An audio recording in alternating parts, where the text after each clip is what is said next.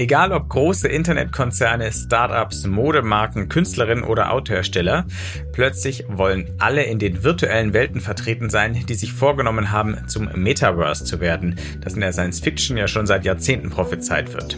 Ein ziemlicher Hype gerade, aber wer ein halbwegs gutes Gedächtnis hat, der denkt sich wahrscheinlich manchmal, haben wir das nicht alles schon mal erlebt? Vor ungefähr 15 Jahren, als Second Life weltweit für Furore sorgte?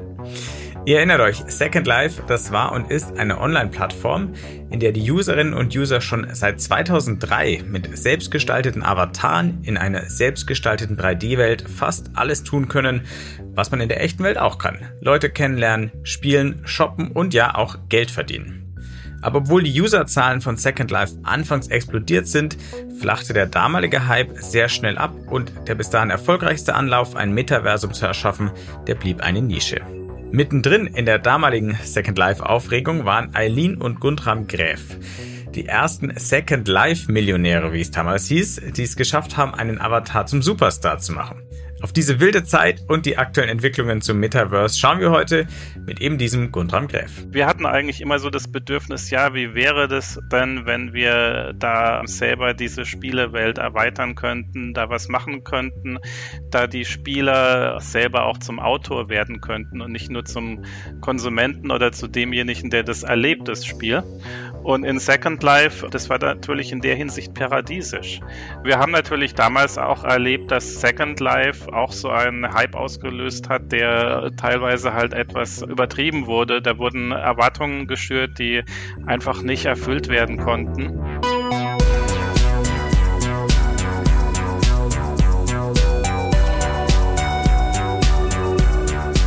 Hi und willkommen mal wieder zu New Realities, dem Podcast von 1E9 und dem XR Hub Bavaria. In dem Podcast wollen wir euch neue Realitäten vorstellen, also Projekte, Ideen, Konzepte und Produkte in Virtual, Augmented und Mixed Reality oder kurz gesagt in Extended Reality und alles, was damit zusammenhängt, zum Beispiel das Metaversum, besprechen wir hier natürlich auch.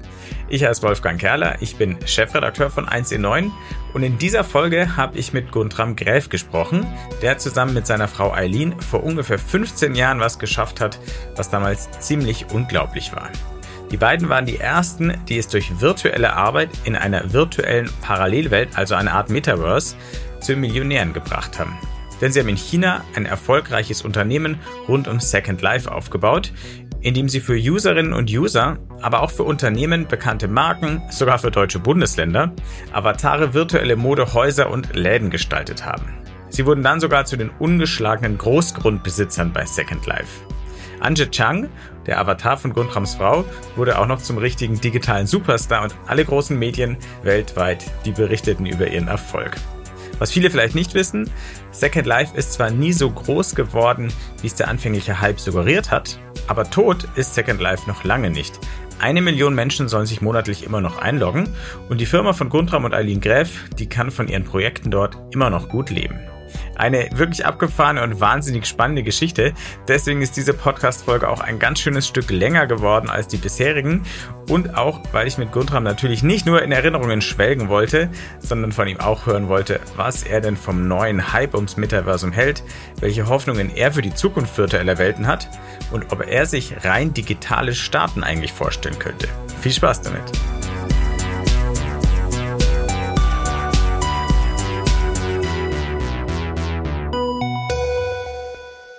Guntram, du bist einer der absolut besten Kenner von Second Life, der ersten großen virtuellen Welt, die damals für einen Hype ums Metaverse gesorgt hat. Das ist jetzt schon fast 20 Jahre her. Nächstes Jahr wird Second Life 20. Seit, vor allem seit letztem Jahr diskutiert wieder die ganze Welt über Metaverse. Vor allem seit Facebook sich umbenannt hat in Meta und jetzt ganz viele andere Firmen und Investoren auch einsteigen. Mit deiner Erfahrung in virtuellen Parallelwelten, ähm, wie erlebst du diesen, diesen Hype, diese Euphorie, die da entsteht? Was ist da deine Einschätzung von? Ja, ich finde es natürlich erstmal ganz super, dass das Thema Metaversum wieder mehr Aufmerksamkeit bekommt, dass Leute äh, davon begeistert sind, auch die äh, jüngeren Leute, die jüngere Generation da ähm, wieder mehr ähm, mit einsteigt. Aber wir haben natürlich damals auch erlebt, dass Second Life auch so einen Hype ausgelöst hat, der teilweise halt etwas übertrieben wurde. Da wurden Erwartungen geschürt, die einfach nicht erfüllt werden konnten was dann auch irgendwann äh, zum Gegenteil geführt hat, nämlich zu so einem ähm, geplatzten Hype so eine ja, Gegenstimmung, die dann eben der Sache nicht besonders dienlich war. Wie ist jetzt deine Einschätzung? Wird es wieder ein Hype, der irgendwann platzt oder glaubst du, jetzt hat die Idee ihren großen Durchbruch auch abseits von Nischen, die, wie wir ja später ja besprechen werden, gar nicht so klein sind, wie man meinen mag? Ich würde sagen, jein. Ich denke, wir sind jetzt einfach technologisch sehr viel weiter. Wir haben jetzt andere Möglichkeiten, das technisch umzusetzen, so dass es eben auch für ja, Mainstream-User zugänglicher ist. Das war ja damals das große Problem, dass Second Life eine sehr nerdy Angelegenheit war, weil äh, das Programm äh, war noch schwer zu bedienen. Die Netzwerke waren noch relativ langsam, das ganze Grafik-Rendering und, und so weiter. Das hat dann äh, ja, Erlebnis ähm, erzeugt, das für Mainstream-User ähm, etwas schwer zu verdauen war und auch sehr schwer zu lernen war. Das sind wir jetzt natürlich weiter technologisch. Also heute könnte man sicherlich da etwas bauen, schaffen, was sehr viel leichter zu benutzen wäre und auch ähm, angenehmer zu benutzen wäre. Aber trotzdem reden wir natürlich über eine Sache, die sehr immersiv ist. Das heißt, wo Leute sehr viel Zeit trotzdem mitzubringen.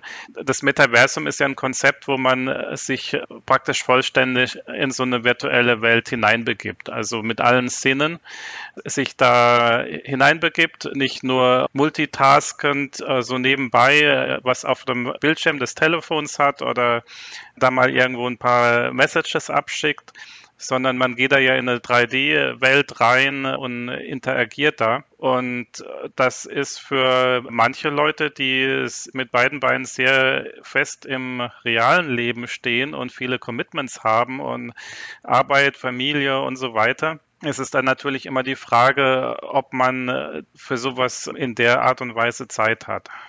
Und das begrenzt dann natürlich das Potenzial von so einem Hype. Äh, es gab ja da ja auch diverse Umfragen, wer zum Beispiel interessiert ist daran, so eine 3D-Brille zu benutzen, wie viel Zeit an einem PC zubringt, auch über längere Zeiträume und so, wie das ja Zeitbudget von Leuten ist. Und das ist halt sehr diversifiziert. Da gibt es ähm, eben sehr viele unterschiedliche Gruppen in unserer Bevölkerung. Das heißt, etwas, was 90 Prozent der Bevölkerung erreicht, äh, kann eigentlich kaum so ein sehr intensives Erlebnis sein, meiner Meinung nach. Da spricht deine Erfahrung schon mit. Wir springen ein bisschen in der Zeit zurück. Ihr habt euch nämlich sehr committed dieser virtuellen Welt und zwar nicht nur in eurer Freizeit, sondern auch in eurem Berufsleben.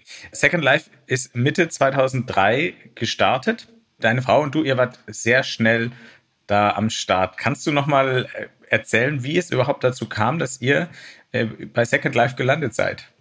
Ja, wir waren natürlich schon Gamer, die so MMORPGs gespielt haben, also so 3D Massively Multiplayer Online Role-Playing Games. Das war so ein bisschen Hobby von uns.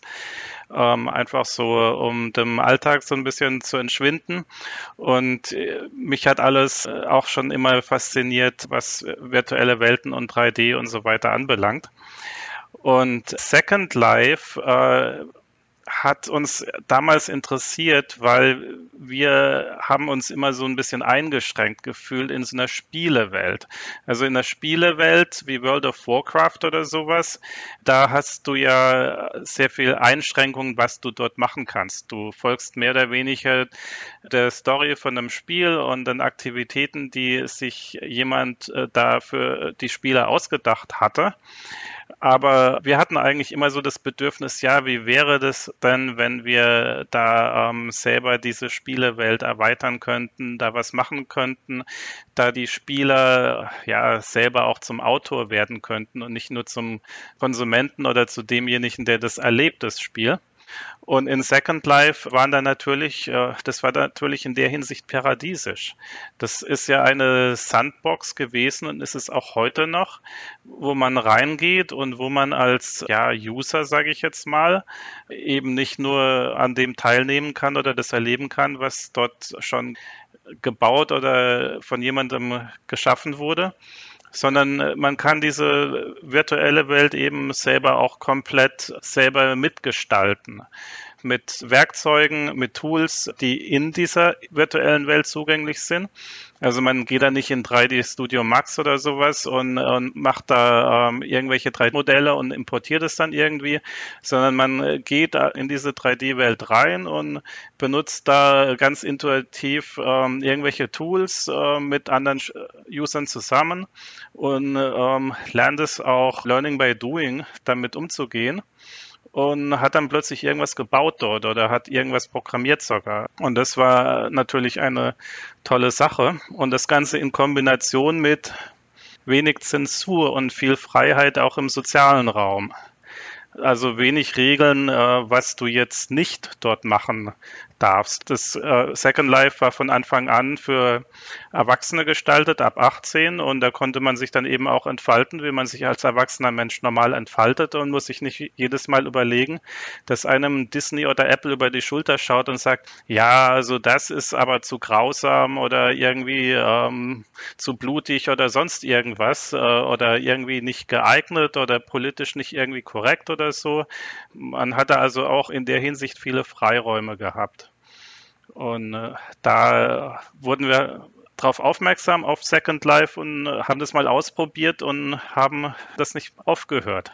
Weißt du noch eure allerersten Schritte mit eurem ersten Avatar, wie das war und wie Second Life damals eigentlich aussah, was es da schon gab?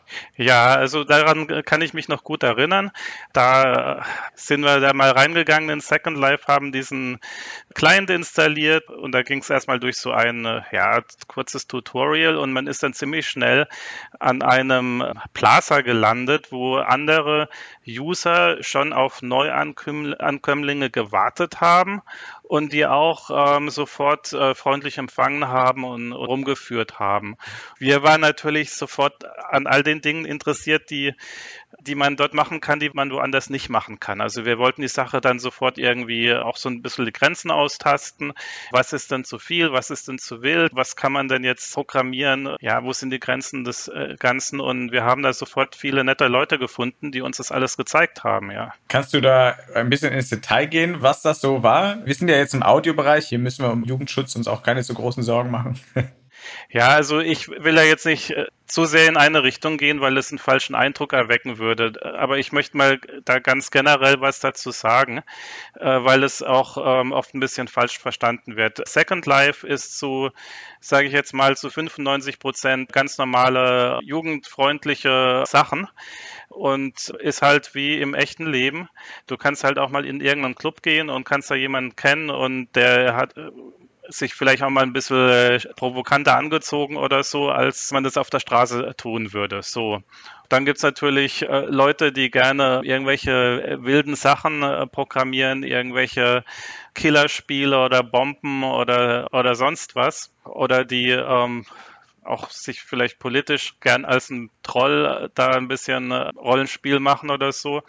Und äh, das existiert dort halt alles nebenher. Das ist äh, relativ frei, vielleicht vergleichbar mit dem frühen Internet, auf den Altnet-Diskussionsforen oder so, oder äh, am Anfang, als es noch nicht so ähm, alles äh, todernst war die technischen Möglichkeiten sind halt da, ähm, ganz unterschiedliche Inhalte zu gestalten, auch für Special Interest Groups. Also es gibt zum Beispiel die Furries in Second Life. Das ist ein ganz nettes Beispiel.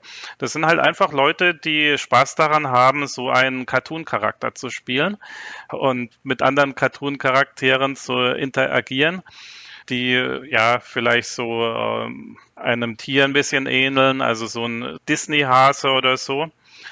Und die hatten sich schon äh, mit ihrem Hobby vorher auf Diskussionsforen online äh, organisiert und die kamen dann irgendwann nach Second Life und haben gemerkt, oh hoppla, das ist ja super.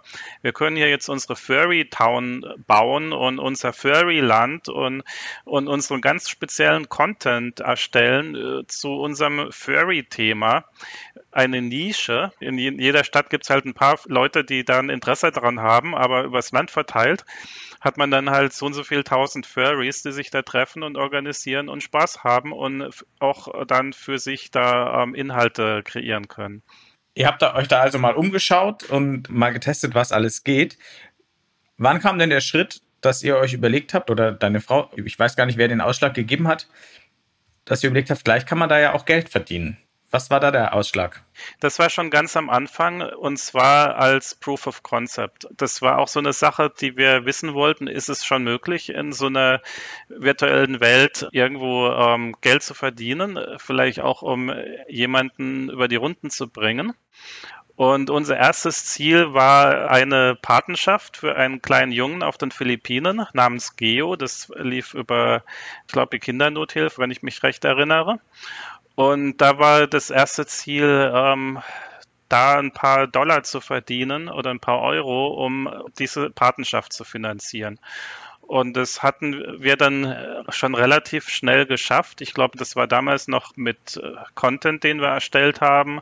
Meine Frau hat da Kleider designt in Second Life. Das konnte man da auch als Amateur noch ganz gut. Wir sind da ja eigentlich keine 3D-Designer im auf dem professionellen Level gewesen. Und das ähm, hat dann schon in den ersten paar Wochen haben wir das da schon geschafft, dass sich diese Patenschaft für einen kleinen Jungen auf den Philippinen durch unser Second Life Hobby finanziert hat. Wie muss ich mir das vorstellen? Habt ihr dann da ein Geschäft eröffnet schon und virtuelle Kleider verkauft oder wie habt ihr das an die Kunden gebracht? Wir, es kam ja gar nicht so früh in Second Life rein. Wir kamen irgendwie äh, mehr als ein halbes Jahr nachdem Second Life schon offiziell released wurde, haben wir das erst gefunden. Da gab es dann schon ein oder zwei so äh, Shopping Malls, wo auch diverse Hobby-Designer schon ein paar Kleider angeboten haben und andere Sachen für Avatare und so weiter. Und da haben wir einfach mal uns das angeschaut und äh, angefangen, selber kreativ zu werden und äh, ein paar Sachen anzubieten.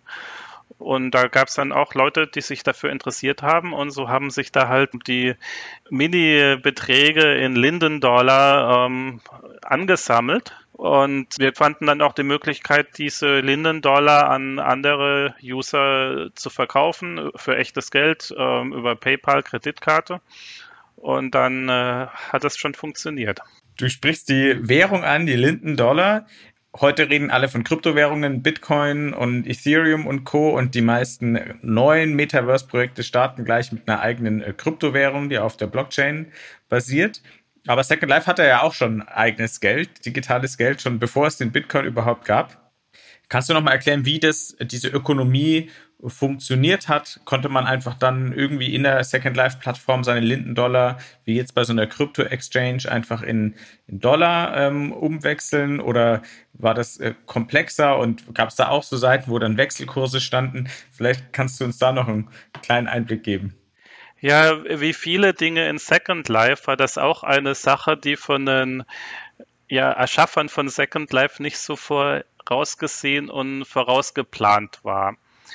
Am Anfang war Linden, waren Lindendollar einfach nur gedacht als eine Währung innerhalb dieser virtuellen Welt, wo halt manche User dann äh, Content kreieren, verkaufen und mit dem Geld halt irgendeinen anderen Content kaufen.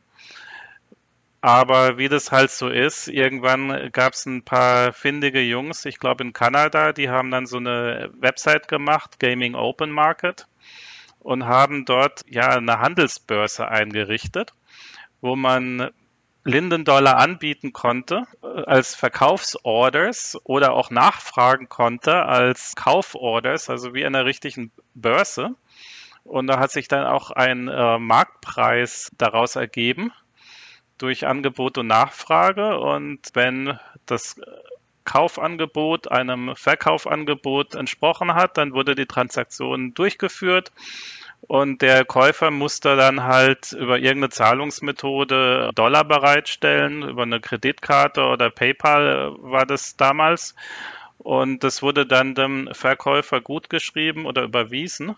Und dafür mussten dann in der virtuellen Welt halt diese Lindendollar irgendwie weitergegeben werden. Das war auch gar nichts Neues. Das gab es schon in diversen Computerspielen vorher. Also angefangen hatte das, glaube ich, mal mit in Ultima Online mit Gold. Das war dort die Währung. Das sollte eigentlich gar nicht gehandelt werden dürfen, aber jemand hat halt damit angefangen zu handeln. Und in, in anderen Computerspielen hat sich das auch ähnlich entwickelt.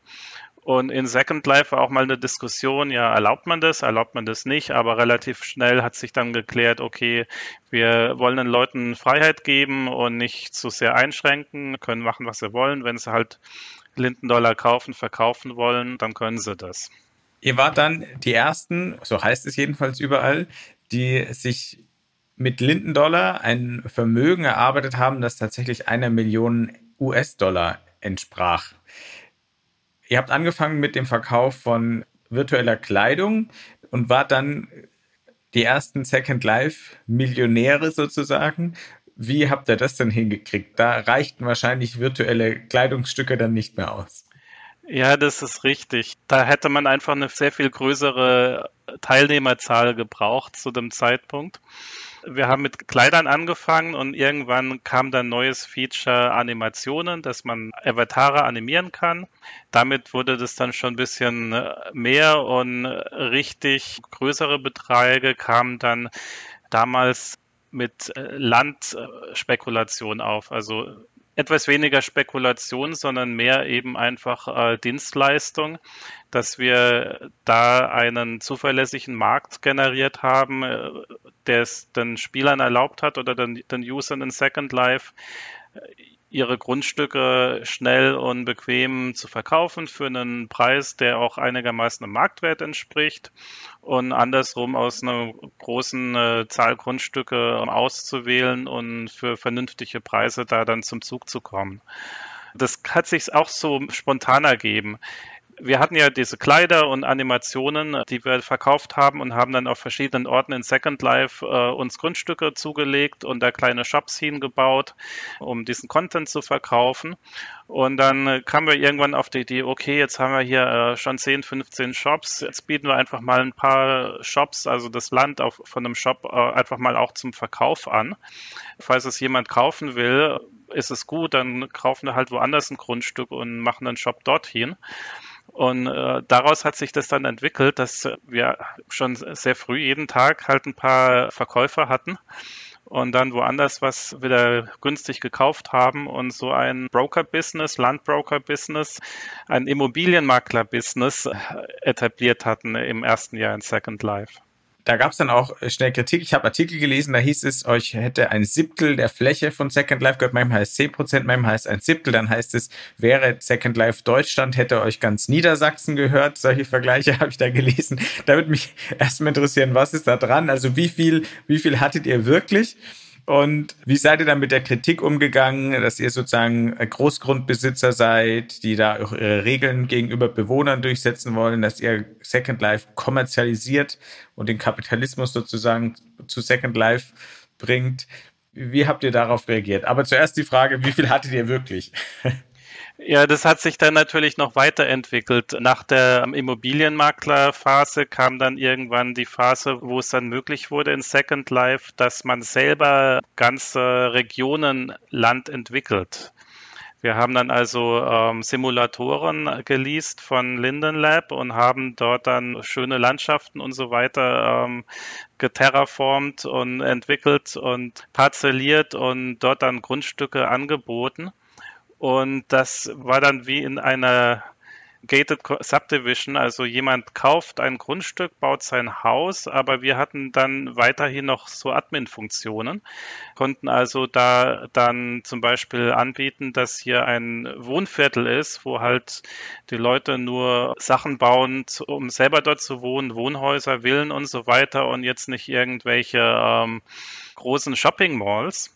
Und äh, waren dann natürlich auch in der Verantwortung, das auch durchzusetzen. Also wenn wir irgendwo Land anbieten mit bestimmten Regeln, dann waren wir natürlich in der Verantwortung, dann dieses Viertel auch zu managen, wie so eine Immobilienverwaltung, die ich weiß nicht, mit was man das vergleichen kann. Vielleicht, äh, wenn man wo einen schönen Wohnturm baut und Eigentumswohnungen verkauft, dann bleibt danach immer noch die Hausverwaltung dort, die sich halt um das gemeinsame Eigentum kümmern muss und so weiter und auch die Hausregeln durchsetzen muss. In diese Rolle sind wir dann irgendwann geraten und das ist im Moment auch noch unser Hauptgeschäft in Second Life.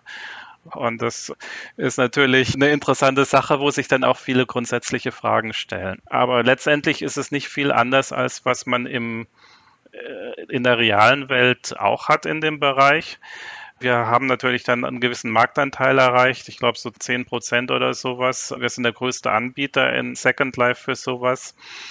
Das erzeugt natürlich dann ja auch gewisse Gefühle bei anderen Marktteilnehmern und bei, äh, bei anderen Leuten, aber ich glaube, inzwischen wird es nicht mehr so heiß gegessen. Aber am Anfang war das ein großes Thema. Da kam der Kapitalismus in die virtuelle Welt und das hat Grundsatzfragen aufgeworfen, weil für manche User war die virtuelle Welt auch so eine Utopia, wo sie dem entkommen wollten, also dem Konzept, dass Geld irgendwo eine Rolle spielt und dass, dass es eben jemanden gibt, der hat mehr und jemand hat weniger und so. Diese Fragen haben sich da dann halt auch gestellt und mussten ausdiskutiert werden. Und der Kapitalismus hat gesiegt, würdest du das sagen? Oder gibt es in Second Life auch noch die utopischen Bereiche, in denen Geld keine Rolle spielt? Ich denke, der Kapitalismus hat nicht ganz gesiegt, weil im Gegensatz zur echten Welt musst du in Second Life kein Geld ausgeben für Essen, Wärme, Schutz. Man kann Second Life ohne Geld äh, sehr gut auch erleben. Das ist gar kein Problem. Geld ist optional. Alles, was man in Second Life mit Geld kaufen, mieten kann, ist wirklich optional aber natürlich schön zu haben für, für Leute, die da ja zum Beispiel eine große eigene Burg haben wollen oder Villa oder, oder den neuesten Modetrend mitmachen wollen. Die haben dann natürlich Vorteile, wenn sie ein paar Euro in die Hand nehmen können oder ein paar Lindendollar haben, entweder weil sie die eingetauscht haben oder weil sie die mit was anderem verdient haben in der virtuellen Welt und da dann shoppen gehen können. Aber es gibt in Second Life auch so viele, viel kostenlosen Content und auch Möglichkeiten, äh, selbst wenn du irgendwo wohnen willst, mit deinem Avatar irgendwie wo eine Wohnung haben willst oder so, da gibt es unheimlich viele Möglichkeiten, wo einfach andere User, die äh, sich da was aufgebaut haben, einfach gerne Mitbewohner haben und so und äh, da auch kein Geld verlangen. Aber naja, klar, nicht jeder will einen Volkswagen fahren, manche wollen Ferrari. Das stimmt, das ist auch in der physischen Welt schon so. Eure Firma war oder ist nach dem Avatar deiner Frau benannt. Und ihr wart ja nicht nur wirtschaftlich sehr erfolgreich bei Second Life, sondern äh, sie wurde ja ein richtiger Star dort. Kannst du uns nochmal was über den Avatar deiner Frau erzählen? Wie der zustande kam, wie der langsam zu einer richtigen Celebrity wurde und, und wie es heute darum steht? Ja, das war natürlich alles ein bisschen chaotisch damals. Der Name von ihrem Avatar geht auf einen Avatar zurück, den sie schon in einem anderen Computerspiel hatte. Also das hat sich mal aus friedlicher Schlange ergeben. Da hat sie in einem anderen Spiel da ähm, schon gespielt und dann in Second Life war das natürlich äh, teilweise schon sehr viel dann mit der medialen Aufmerksamkeit. Und das war am Anfang ganz lustig für sie und auch für mich, aber wenn dann so viele Leute über dich schreiben und reden, dann wird es halt manchmal auch nicht alles objektiv wiedergegeben. Und dann hast du ja schon angesprochen mit dem Kapitalismus und so weiter.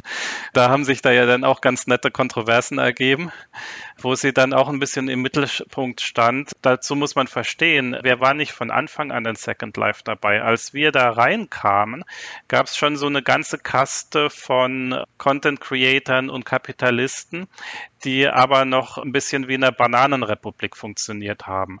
Da Second Life noch sehr klein war, hat da jeder sich so irgendwie eine Nische besetzt und hat gesagt, okay, also Kleider machen bin ich, Shopping Malls betreiben äh, ist der und ähm, da wurden die Claims schon so ein bisschen abgesteckt. Und als dann halt das losging mit Anshi Chang und plötzlich Grundstücke gehandelt wurden zu einem Festpreis für jeden, wo man also nicht irgendwie einen besseren Kauf- oder Verkaufspreis bekam, nur weil man jemanden kannte, sondern das eben plötzlich offen war für alle und dann kamen da ja noch andere Dinge dazu, zum Beispiel Shopping Malls haben wir dann da auch aufgebaut und eben Shopping Malls, wo jeder mieten konnte, wo du also nicht den Besitzer der Shopping Mall kennen musstest und irgendwie in sein musstest mit den anderen Designern und so. Und plötzlich konnte da jeder mieten und, und vielleicht auch jemand, der von manchem alteingesessenen Designer als Konkurrent empfunden wurde. Und da haben sich dann in dem ersten Jahr, würde ich mal sagen, so 2004, 2005 haben sich dann natürlich spannende Dinge ergeben. Und es hat sich dann äh, auch mit der Medienaufmerksamkeit hat sich dann das eine oder andere auch dann da fortgesetzt. Und da hatte dann meine Frau irgendwann nicht mehr so wahnsinnig viel Lust auf diese ganze Aufmerksamkeit und den ganzen Hype und so. Antje Chang, ich hoffe, ich habe es richtig ausgesprochen. Genau. Ist der Name des Avatars, also eine hübsche junge Frau damals, vielleicht auch deswegen auch so richtig auf Cover von Magazinen gebracht. Und alle großen Medien haben über euch berichtet, äh, von der New York Times bis hier zur Zeit und dem Handelsblatt. Also Wahnsinn. Hat sie den Avatar noch? Nutzt sie den noch? Oder war es ihr dann so zu viel, dass sie sagt, na, ich bin da jetzt raus persönlich? Sie ist äh, komplett raus von dem Anshi Chang Avatar, weil dieser Anshi Chang Avatar wurde einfach irgendwann zu groß. Da ist ja dann ein Business draus entstanden. Irgendwann ist sie dann auch nicht die einzige gewesen, die sich da eingeloggt hat. Da war dann so viele Admin-Funktionen an diesem Avatar gehangen, dass so ab 2007 war das dann wirklich ein Corporate Avatar geworden. Und sie ist aber noch unterwegs in Second Life mit einem anderen Avatar den ich aber nicht verraten werde, weil sie, sie hat dann halt irgendwann gesagt, okay, ähm, das ist mir alles zu viel Stress und zu viel Aufmerksamkeit. Sie konnte ihr Second Life überhaupt nicht mehr, äh, sage ich jetzt mal, spielen oder als Privatperson dann erleben, weil wenn sie da irgendwo hingekommen ist und jemand äh, wusste, ah ja, okay, hier ist Anshi Chang, dann kamen sofort irgendwelche ähm, Sachen hoch, die irgendwas mit der Arbeit zu tun hatten. Und äh, sie ist aber ganz glücklich irgendwo in Second Life mit einem Avatar, wo niemand weiß, dass sie das ist und genießt das als ganz normaler Second Life Resident. Das ist der Vorteil einer virtuellen Welt. Da kann man als Star einfach den Avatar wechseln und schon ist man inkognito. Die Anchichang Studios, eure Firma, wurde dann richtig groß. Ihr hattet äh, Dutzende Mitarbeiter. Die Zahlen, die da angegeben, die schwanken immer. Vielleicht kannst du da uns noch aufklären. Oliver Samba hat bei euch investiert. Samba-Brüder kennen viele ja wahrscheinlich von Zalando. Und es wurde ein riesiges Wachstum auch dieses Marktes vorhergesagt. Auf dem Höhepunkt, wie waren da wie lief da euer Geschäft? Wie groß war das Team und was waren eure Erwartungen, wie das weitergeht damals selber? Ja, natürlich waren wir auch ganz begeistert von dem, was wir gemacht haben. Und wenn man so die Wachstumskurve von Second Life anschaut, dann ging das ja schon ja fast exponentiell nach oben, so bis Sommer 2007. Und dann ist es abgeflacht es war für uns dann enttäuschend, dass Second Life nicht die ganze Welt jetzt übernimmt, aber vielleicht auch nicht so ganz überraschend. Also man hat natürlich schon gemerkt, dass im persönlichen Umfeld jetzt nicht jeder sofort total begeistert war, sehr viel Zeit in Second Life zu verbringen oder zu lernen, überhaupt damit umzugehen. Es hat halt schon eine sehr steile Lernkurve gehabt und gewisse Anforderungen an Computerhardware und an Zeit, die man investiert und so weiter. Es war also schon immer eine Sache, die super war für ja, bestimmte Personen, ja, also Leute, die halt aus irgendeinem Grund da Spaß dran hatten oder einen Mehrwert gefunden haben, aber halt nicht für jedermann. Man sollte halt schon ein bisschen Zeit dafür haben und auch ein Interesse daran haben, jetzt einen Teil seiner Sozialkontakte auch in der virtuellen Welt zu haben und etwas Fantasie mitbringen und eine gewisse Toleranz gegenüber technischen Schwierigkeiten, so als Pionier. Das war eben die erste virtuelle Welt in der Art und war einfach noch nicht perfekt. Das war halt so bei Second Life. Wie groß war eure Firma damals? Wir hatten irgendwann ähm, so 100, 150 Mitarbeiter. Dazu muss ich aber sagen, dass wir zu dem Zeitpunkt dann auch der größte Content Creator für ImView waren, für einen 3D Messenger, der heute auch noch recht erfolgreich ist. Und da hatten wir zeitweise sehr viele äh, Content Creator in Wuhan, die eben auch dafür äh, Produkte entwickelt haben. Im Moment haben wir vielleicht, ich weiß nicht, 80 Mitarbeiter oder so. Die Firma sitzt in China. Deine Frau stammt auch aus China. Ist es auch oder war und ist es auch ein wichtiger Markt eigentlich für diese virtuellen Welten? Also von User-Seite her? Für uns war China nie ein großer Markt weil dieser Markt anders funktioniert als der westliche Markt. Wir hätten uns da spezielle Lizenzen besorgen müssen, dass wir überhaupt als Anbieter auftreten können. Und dann waren wir ja Content Creator für virtuelle Welten anderer Anbieter. Das heißt, wir sind ja nicht Linden Lab, uns gehört ja nicht Second Life, sondern wir sind Third Party. Und Second Life hat nie in China so wirklich viel Fuß gefasst. Das ist nie richtig populär geworden. Es gab dann mal einen chinesischen Second Life Klone, der hieß Hippie High.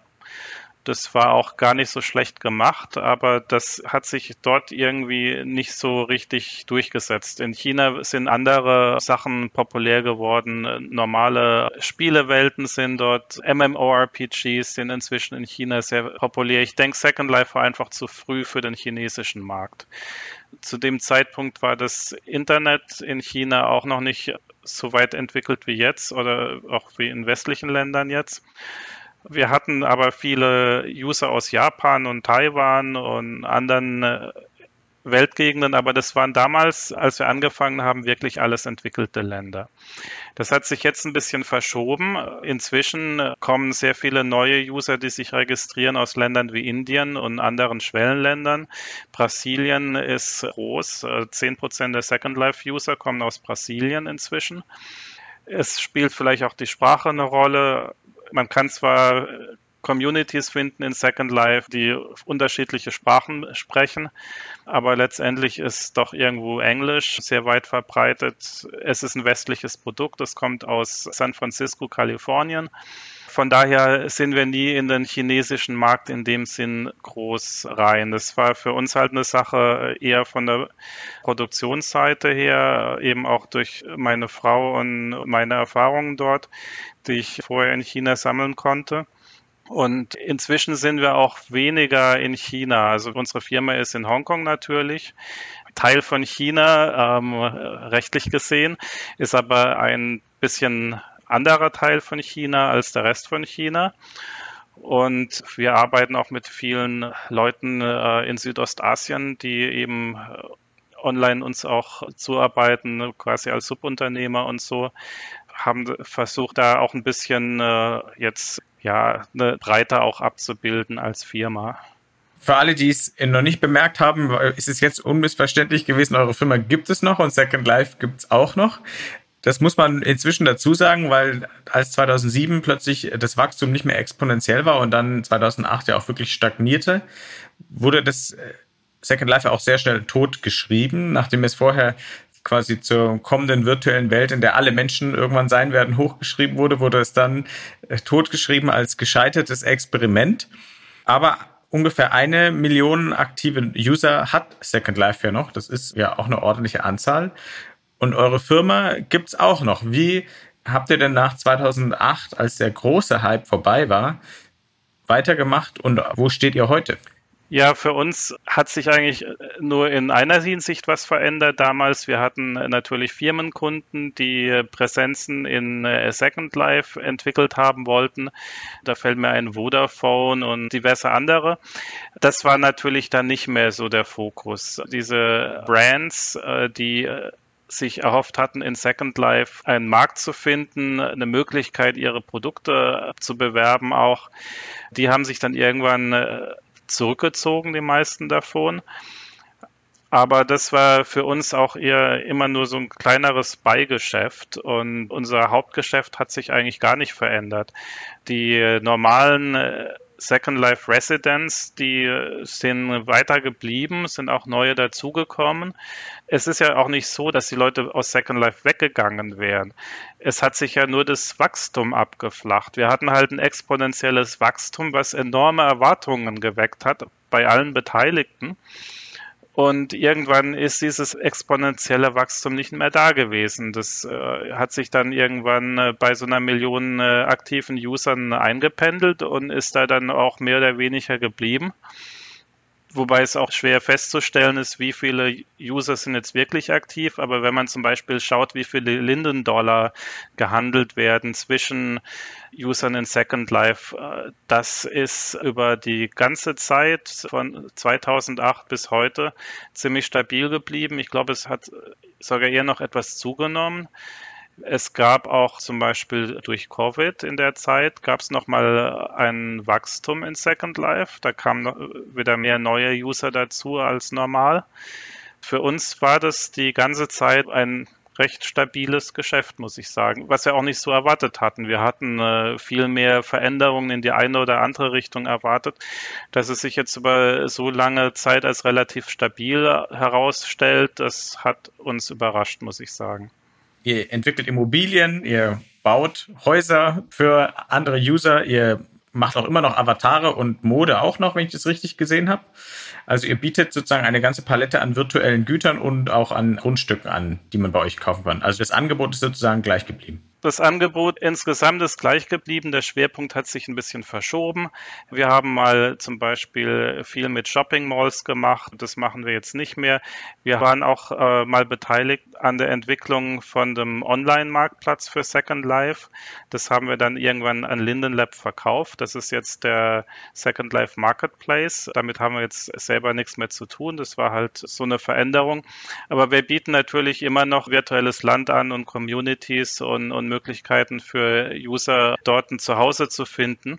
Und wir bieten auch noch diversen 3D-Content an, auch noch auf ImView. Äh, nicht mehr ganz so viel wie früher. Das hat sich ein bisschen reduziert aus verschiedenen Gründen. Ja, also es gab schon Veränderungen. Wir haben auch mal relativ viel virtuelle Währung gehandelt für ImView in äh, Second Life. Das hat sich dann aber irgendwann nicht mehr weitertragen lassen, weil einfach in Amerika andere Regeln eingeführt wurden, mehr Berichtspflichten und so weiter. Und dann haben Linden Lab und ImView sich entschieden, das selber zu machen. Das heißt, heute betreibt Linden Lab den Marktplatz für den Linden Dollar. ImView äh, verkauft die ImView Credits direkt an die User und zahlt die Content Creator direkt aus. Da hat sich dann das Geschäftsmodell ein bisschen verändert, aber in der virtuellen Welt. Wir haben das nicht erwartet, dass wir als Third Party in so einer virtuellen Welt so lange noch in der Form aktiv sind und dass sich das nicht irgendwie drastisch verändert, dass es irgendwie drastisch wächst in irgendeinem Bereich oder irgendwann mal aufhört. Und diese Kontinuität war schon beeindruckend, muss ich sagen. Wir sprechen da gleich noch drüber, weil ihr habt das ja auch alles geschafft, ohne das, äh, worüber heute geredet wird, ohne Blockchain, ohne NFTs, ohne Kryptowährungen. Das hat ja äh, trotzdem funktioniert. Wir machen aber einen kleinen Exkurs. Du hast es schon gesagt, einer eurer wichtigsten Standorte war und ist ja in Wuhan, chinesische Metropole, die zugegeben in äh, Deutschland wahrscheinlich vor der Corona-Pandemie kaum jemand kannte, der nicht sozusagen aus der Businesswelt war. Da war sie ja schon immer wichtig. Wie hat euch denn eigentlich Covid da betroffen mit einem großen Standort im Epizentrum im ersten? Ja, das war natürlich schon äh, völlig surreal. Ich war das letzte Mal dort im November 2019, bevor die Sache mit Covid losging. Ende Dezember gab es dann schon so die ersten Gerüchte. Anfang Januar habe ich erstmal meine Reisepläne fürs Frühlingsfest nach Wuhan verschoben. Man weiß ja nie. Und dann irgendwann kamen halt so die Berichte von Bekannten, die ich dort kenne. Und ich habe dann am 20. Januar 2020 habe ich unser Büro äh, zugemacht, Wobei ich sagen muss, wir haben nicht mehr wirklich viele Mitarbeiter in Wuhan. Es ist also ein relativ kleines äh, Team jetzt, weil wir ja unseren Firmensitz nach Hongkong verlegt haben und so, unseren Hauptsitz. Aber ich habe trotzdem das Büro dort dann zugemacht, weil ich äh, erfahren hatte, dass es wohl Übertragung von Mensch zu Mensch gab. Das wurde ja abgestritten lange Zeit und dann ähm, gingen die Fallzahlen plötzlich von 47 hoch auf 90 an einem Samstag und dann nochmal auf 100 150 an einem Sonntag. Dann habe ich an einem Montag das Büro dicht gemacht, habe äh, alle Mitarbeiter nach Hause geschickt mit Laptop und so und habe gesagt, ja, also wahrscheinlich ist da ja gar nichts, aber äh, sicher ist sicher und eure Gesundheit ist mir wichtig. Wenn das irgend so SaaS-Variante ist, weiß man ja nicht. Und naja, am Donnerstag, also Montag habe ich das Büro zugemacht, am Donnerstag war dann Wuhan im Lockdown und äh, diverse Kollegen äh, von anderen Firmen im gleichen Gebäude äh, lagen dann schwerkrank im Krankenhaus und so. Irgendwann kam dann die chinesische Armee, hat das Gebäude übernommen und dort Militärärzte einquartiert. Da ist ein Hotel in den unteren Etagen und nebendran ist ein großes Stadion. Das wurde dann umfunktioniert in ein äh, Notkrankenhaus. Das war also dann schon recht intensiv, aber ich kann sagen, dass von unseren Mitarbeitern ist keiner krank geworden. Also niemand hat die frühen Covid-Varianten bekommen. Wir haben dann sofort eine Warnung auch rausgegeben, haben natürlich alles weitergegeben, was wir erfahren haben an Mitarbeiter und Geschäftspartner außerhalb von China und konnten eigentlich dann recht gut durch diese Krise durchnavigieren. Also irgendwann haben es ein paar Leute bekommen, als es schon Omikron hieß und man geimpft war und so weiter, dann ist man irgendwann nicht mehr so vorsichtig, weil das Risiko einfach nicht mehr so besteht. Aber ganz am Anfang, als es in Wuhan losgegangen ist, das war also nicht lustig. Äh, ich will da jetzt nicht so viel dazu sagen, aber äh, manchmal erfährt man halt auch nicht alle Details zahlenmäßig, wie viele Personen betroffen waren oder wie schwer. Aber ich denke, es ist wohl hinreichend bekannt, dass in Wuhan zum Beispiel die Krankenhäuser überlastet waren. Und es ist ja nicht so, dass Wuhan jetzt ein total schlechtes Gesundheitssystem äh, hat. Das ist eigentlich eine recht entwickelte Stadt. Also da gehört schon ein bisschen was dazu. Und ähm, wir sind natürlich heilfroh, dass es dann ähm, in China mit gewissen Maßnahmen, zu denen kann man stehen, wie man will, aber in China haben sie es dann irgendwann in, recht schnell wieder in den Griff bekommen durch sehr intensives Vorgehen. Und inzwischen hat es halt der Rest der Welt auch erlebt.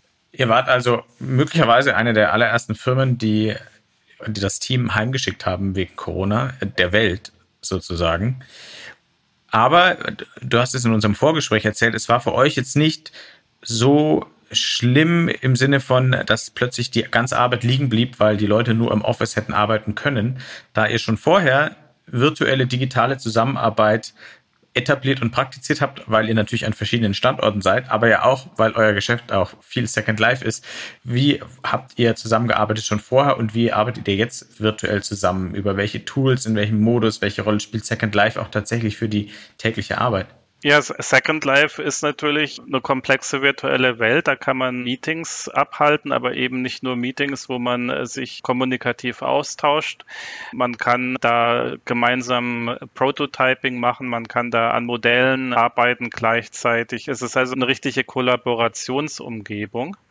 Inzwischen haben wir da auch Zugriff auf externe Medien, zum Beispiel ja, Videos oder Spreadsheets und so weiter können von dort aus auch Telekollaboration betreiben, wie sie jetzt auch anderweitig populärer geworden ist außerhalb der virtuellen Welt. Also Zoom-Meetings zum Beispiel oder dass man online Buchhaltungssoftware nutzt gemeinsam, dass man da einfach auf Systeme gemeinsam zugreift, zusammenarbeitet, ja, auf eine gemeinsame Datenbasis von unterschiedlichen Standorten übers Internet.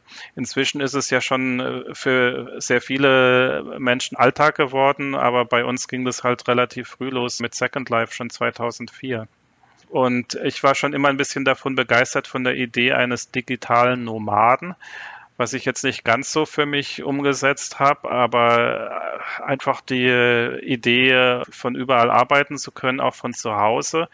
Mir waren auch manche Themen so im Umweltschutz ein bisschen anliegen. Da war ich nie so begeistert davon, dass Leute immer ins Büro müssen, jeden Tag unbedingt ich war da schon recht früh der Meinung, ja gut, also wenn sich die eine oder andere Tätigkeit auch woanders erledigen lässt, naja, dann kommen wir alle am Montag ins Büro und ähm, der 3D-Designer kann dann auch mal ein paar Tage zu Hause oder im Urlaub oder sonst wo was äh, machen. Und wenn er da fertig ist und einen Austausch braucht, dann trifft man sich online oder trifft man sich wieder im Büro. Da hat man dann schon ein paar Fahrtwege gespart, da hat man Zeit gespart, da hat man, was weiß ich, Benzin gespart und so. Ich fand es schon immer eine nette Idee, da ein bisschen stressfreier die Arbeit erledigen zu können. Man muss natürlich irgendwo Möglichkeiten haben, das Ergebnis der Arbeit dann auch zu beurteilen, dass da jetzt nicht äh, Leute in Dauerurlaubsmodus äh, verfallen, aber das war eigentlich bei uns nie so ein Problem. Also da, da fanden wir immer Mittel und Wege. Vorreiter auch in dem Feld. Kommen wir auf das Metaverse äh, zurück, an dem gerade wieder gebastelt wird. Es sind neue virtuelle Welten entstanden. Manche bezeichnen wiederum Games, wie damals bei Second Life ja auch, waren ja auch Games äh, der Vorläufer, sowas wie Fortnite, auch als neue Metaverse-Welten oder Vorreiter. Dann gibt es solche Projekte wie Decentraland oder The Sandbox, wo auch ähnlich wie bei Second Life damals virtuelle Grundstücke verkauft werden, man Läden öffnen kann, Häuser bauen kann, digitale Güter für seine Avatare kaufen kann. Unterschied ist, dass vieles davon jetzt auf äh, der Blockchain basiert, mit Kryptowährungen funktioniert. Digitale Güter werden als NFTs gehandelt. Inwiefern seid ihr jetzt auch in andere virtuelle Welten und das äh, Blockchain- und NFT-Business eingestiegen? Wir sind da nicht richtig groß eingestiegen, aber wir sind äh, zum Beispiel in Decentraland auch aktiv, aber sehen es noch in einer recht frühen Phase jetzt. Da ist eine Menge Medienhype um das Thema, der meiner Meinung nach ein bisschen ja, gewagt ist. Da bin ich jetzt ein bisschen misstrauisch, ob das sich alles so bewahrheiten wird am Schluss, weil wir halt auch schon mit Second Life so eine gewisse Hype-Erfahrung gemacht haben. Aber ich sehe da natürlich super spannende Dinge, die da im Gange sind. Gerade bei Decentraland ist ja wieder ein Konzept aufgegriffen worden, was wohl auch bei Second Life mit dazu beigetragen hat, dass es ja einen gewissen Erfolg hatte, nämlich dass Land einen gewissen Wert hat. Und in der virtuellen Welt ähm, hat es einen positiven Effekt. Es gab nämlich auch andere virtuelle Welten, in denen Land praktisch unbegrenzt war oder sehr billig. Und es hat dann zu Welten geführt, die man als sehr leer empfindet. Also wo man sehr lange sich da aufhalten kann, bis man mal eine andere Person in dieser virtuellen Welt trifft. Weil, naja, wenn Land billig oder kostenlos ist, dann wird diese virtuelle Welt natürlich riesengroß. Das heißt, dass die Bevölkerungsdichte oder die Dichte an Personen, die sich an einem bestimmten Ort zu einem bestimmten Zeitpunkt aufhalten, äh, die wird natürlich dann immer geringer. Und die Qualität von den Inhalten profitiert davon auch nicht unbedingt man muss sich das so vorstellen, wenn man ähm, einfach mal Garagen mieten kann, kostenlos, wenn eine Garage kostenlos ist, dann lagert man da halt irgendwelche Sachen ein und vergisst die, wenn man die nicht mehr benutzt, wenn die keine Bedeutung mehr haben, bleiben die halt weiter dort. Das heißt, man hat dann irgendwann 100 Garagen mit lauter Gerümpel, statt dass man halt ein oder zwei Garagen hat, für die man Miete bezahlen muss und wo man dann halt vielleicht ähm, eher Sachen aufbewahrt, die interessant sind und benutzt werden und auch ja aktualisiert werden und so weiter. Und für Second Life war das eigentlich immer ganz positiv, dass es ein bisschen Geld gekostet hat, Sachen permanent in der virtuellen Welt ausstellen zu können. Das hat sicher dazu geführt, dass dann auch die Qualität des Erlebnisses für die User relativ hochwertig geblieben ist, obwohl es keine zentrale Instanz gab, die da Qualitätskontrolle betrieben hat. Bei einem Computerspiel ist natürlich der Spielehersteller, der entscheidet, was kommt jetzt in die virtuelle Welt und was nicht und das wird zentral gemanagt. In Second Life ist das dezentral. Kann halt jeder was anbieten. Und Decentraland hat dieses Konzept auch, dass man virtuelles Land hat. das einen gewissen Wert, gewisse Kosten hat.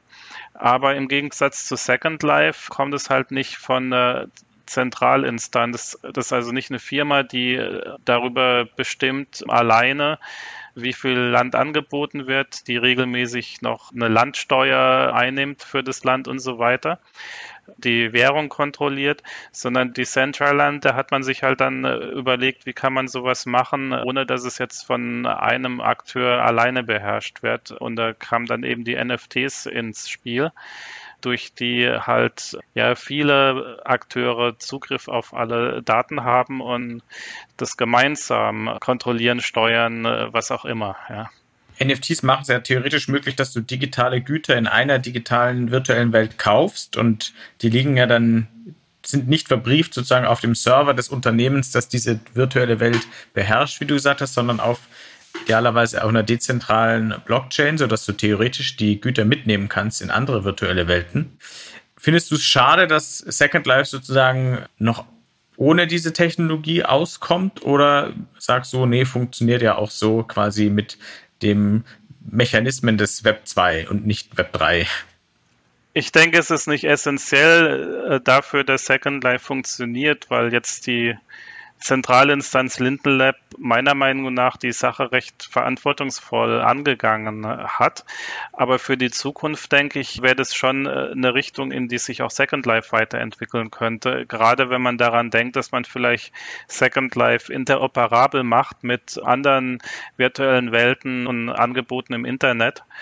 Copyrights waren ein großes Thema in äh, Second Life. Es gibt technische Möglichkeiten, Content in Second Life illegal zu kopieren, dem dann hinterherzugehen und diese illegalen Kopien wieder entfernen zu lassen, ist teilweise mühsam.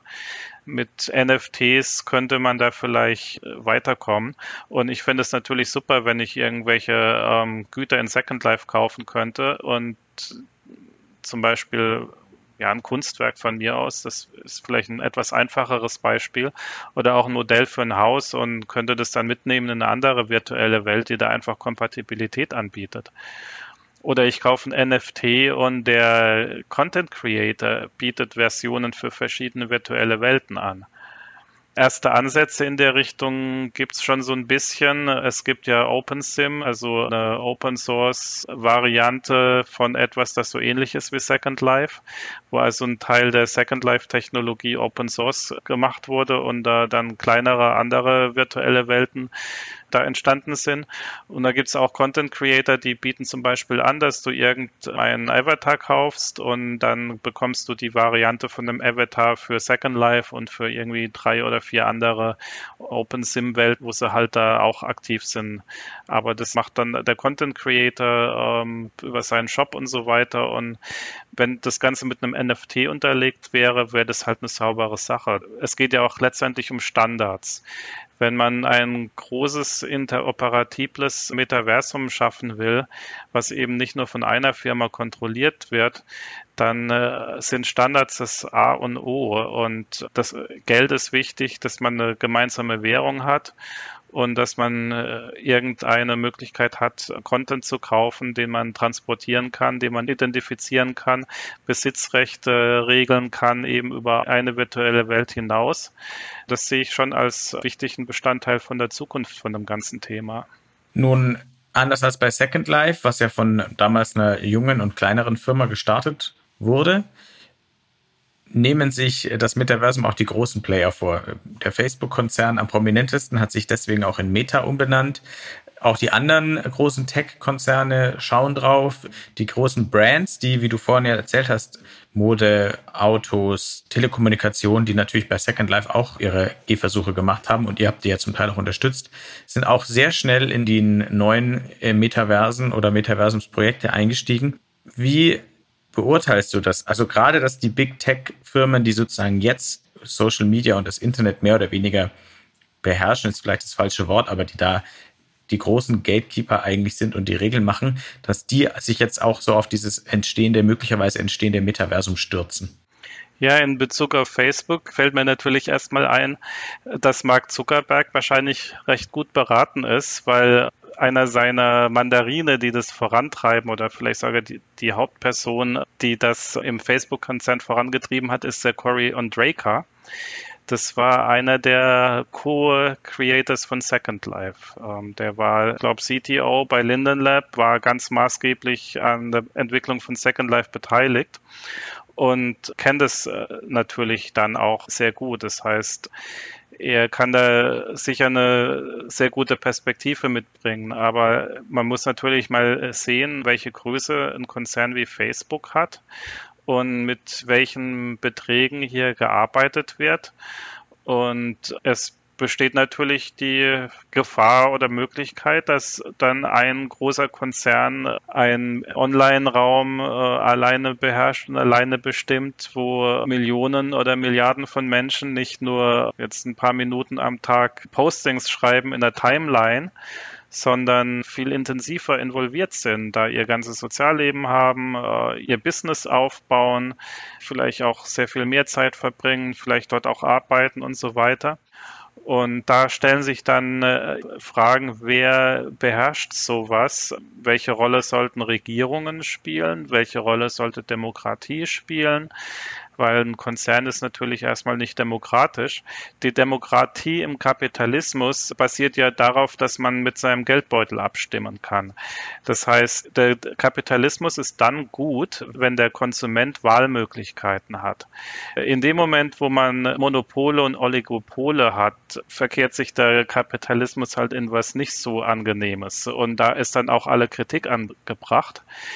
Und wenn wir unsere freie Marktwirtschaft, diese Vorteile des Kapitalismus nutzen wollen, müssen wir halt immer auf der Hut sein, dass wir Märkte schaffen, die in denen Wettbewerb ist, in denen kein einzelner Player alles alleine beherrschen kann. Und da ist dann halt vielleicht auch mal der Gesetzgeber gefragt, dass er vielleicht etwas unterstützt, dass Standards schneller durchgesetzt werden für alle, auch einem zu starken Player mal ein paar Auflagen gibt, dass er andere eben auch beteiligt oder sich an Standards hält dass er eben nicht diesen ganzen Lebensbereich der Menschen dann äh, alleine beherrschen kann. Als ihr bei Second Life aktiv wurdet, beziehungsweise mit der Gesetzgeber hat Second Life wahrscheinlich erst wahrgenommen, als der große Hype schon wieder vorbei war. Es war ein bisschen wilder Westen ja auch. Und ihr wart plötzlich in der Rolle, wie du vorhin erklärt hattest, sowas wie eine Art Hausverwaltung für die Communities, die Viertel, die ihr da kreiert habt, Regeln zu schaffen und die dann auch durchzusetzen. Wie habt ihr das gemacht und war das gut, dass es sozusagen nicht festgeschriebene Regeln oder sag ich mal Gesetze gab, auf die ihr euch berufen konntet, weil dann ihr auch in Interaktion mit eurer Community das festlegen konntet oder hättet ihr euch da mehr Regelwerk vielleicht gewünscht? Ja, das ist sehr schwierig, weil natürlich Regelwerk auch die Menschen einschränken kann. Unsere Regeln sind deswegen noch gut und nicht böse, weil es in unserem Bereich unbegrenzt viele Alternativen gibt. Das heißt, wenn wir irgendwo ein Wohngebiet entwickeln und sagen, hier dürfen nur Wohnhäuser hin und keine Shopping Malls, dann schränkt es den Second Life User nicht wirklich ein, weil er kann in einem anderen Viertel kann er ein Grundstück mieten für Shopping Malls und wenn er unglücklich ist mit uns als Anbieter, dann gibt es in Second Life sehr viele andere Anbieter. Wir sind ja bei weitem nicht jetzt der Einzige, der das macht. Es gibt da einen regen Wettbewerb und auch äh, viele kleinere Anbieter, Nischenanbieter und so weiter. Das heißt, der Konsument hat die Wahlmöglichkeit und äh, kann mit seinem Geldbeutel, mit seinen Füßen abstimmen und da herrscht dann noch eine gewisse Demokratie, sage ich mal, nämlich in, wenn die normalen User da Wahlmöglichkeiten und Kontrolle haben, dann ist die Sache gut, finde ich. Schlecht ist es halt, wenn es dann irgendwo in, nur einen Anbieter gibt und dann ist es friss oder stirb. Und wenn ich der Meinung bin als Anbieter, dass du meine Regeln nicht befolgst, dann schmeiße ich dich raus und dann kannst du gar nicht mehr teilnehmen. Das ist zum Beispiel jetzt ja, es gibt ja andere Bereiche, wo man sich schon überlegen kann, wie viele Alternativen gibt es, wenn jemand zum Beispiel seinen Facebook-Account irgendwie gesperrt bekommt oder seinen Twitter-Account.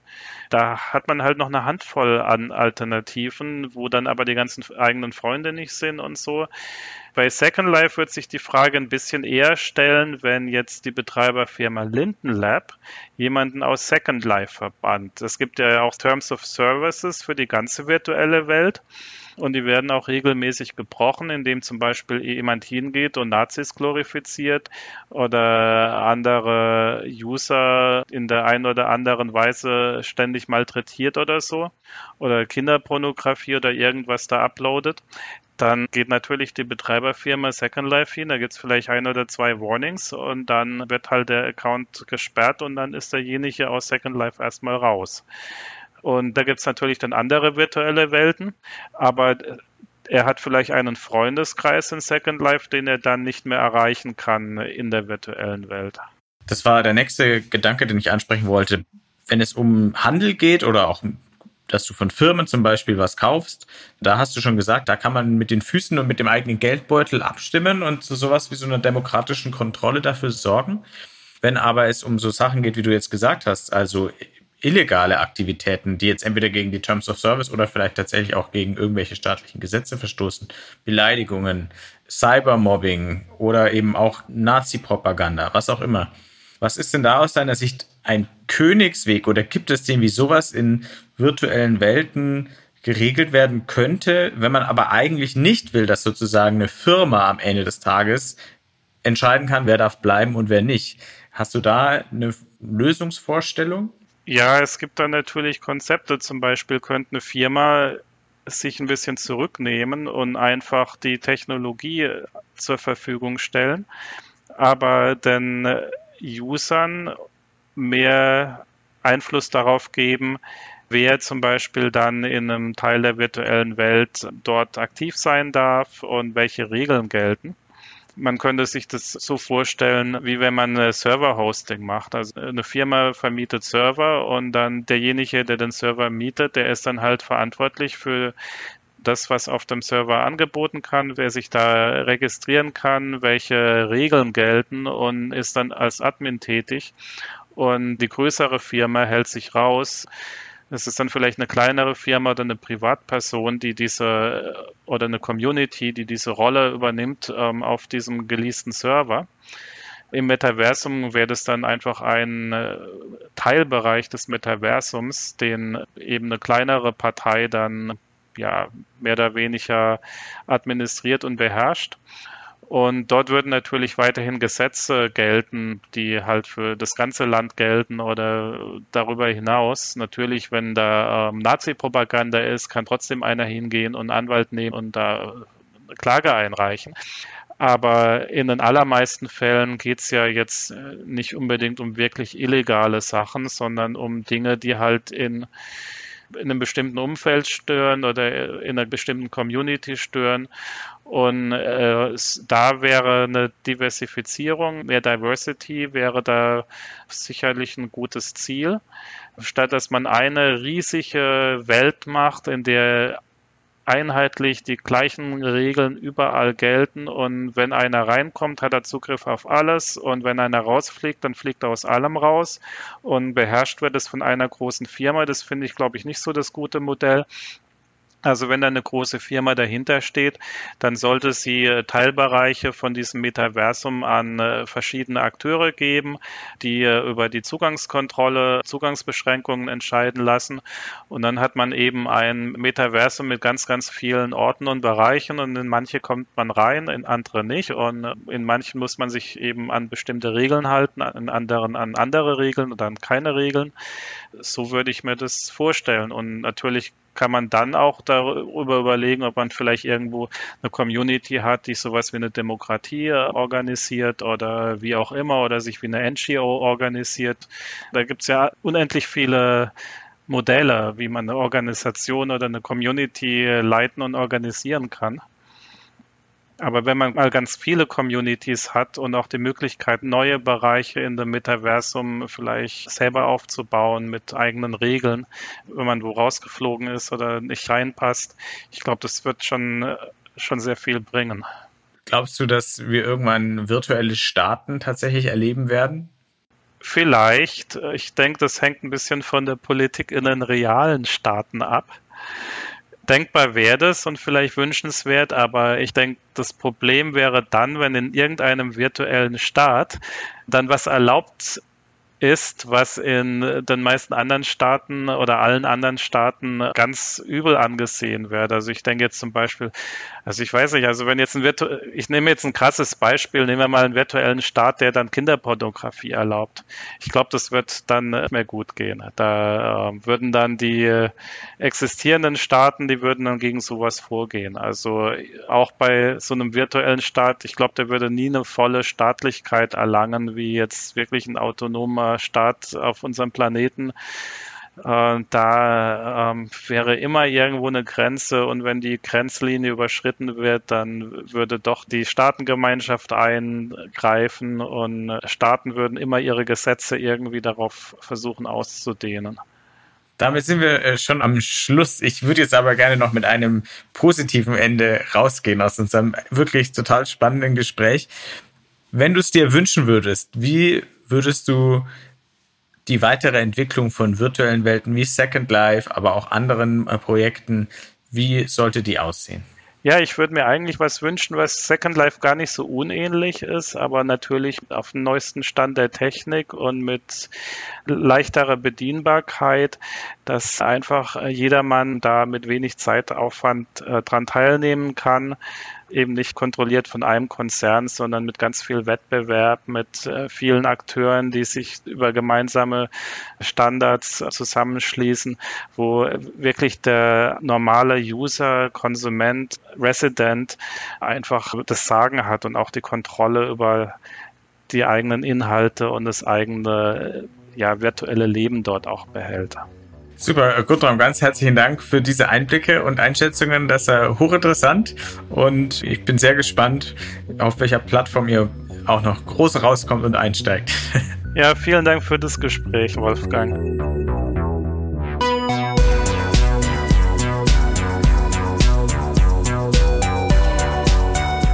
Das war die XXL Folge 29 vom New Realities Podcast von 1C9 und dem XR Hub Bavaria. Wenn er euch gefallen hat, bewerten, abonnieren und weiterempfehlen.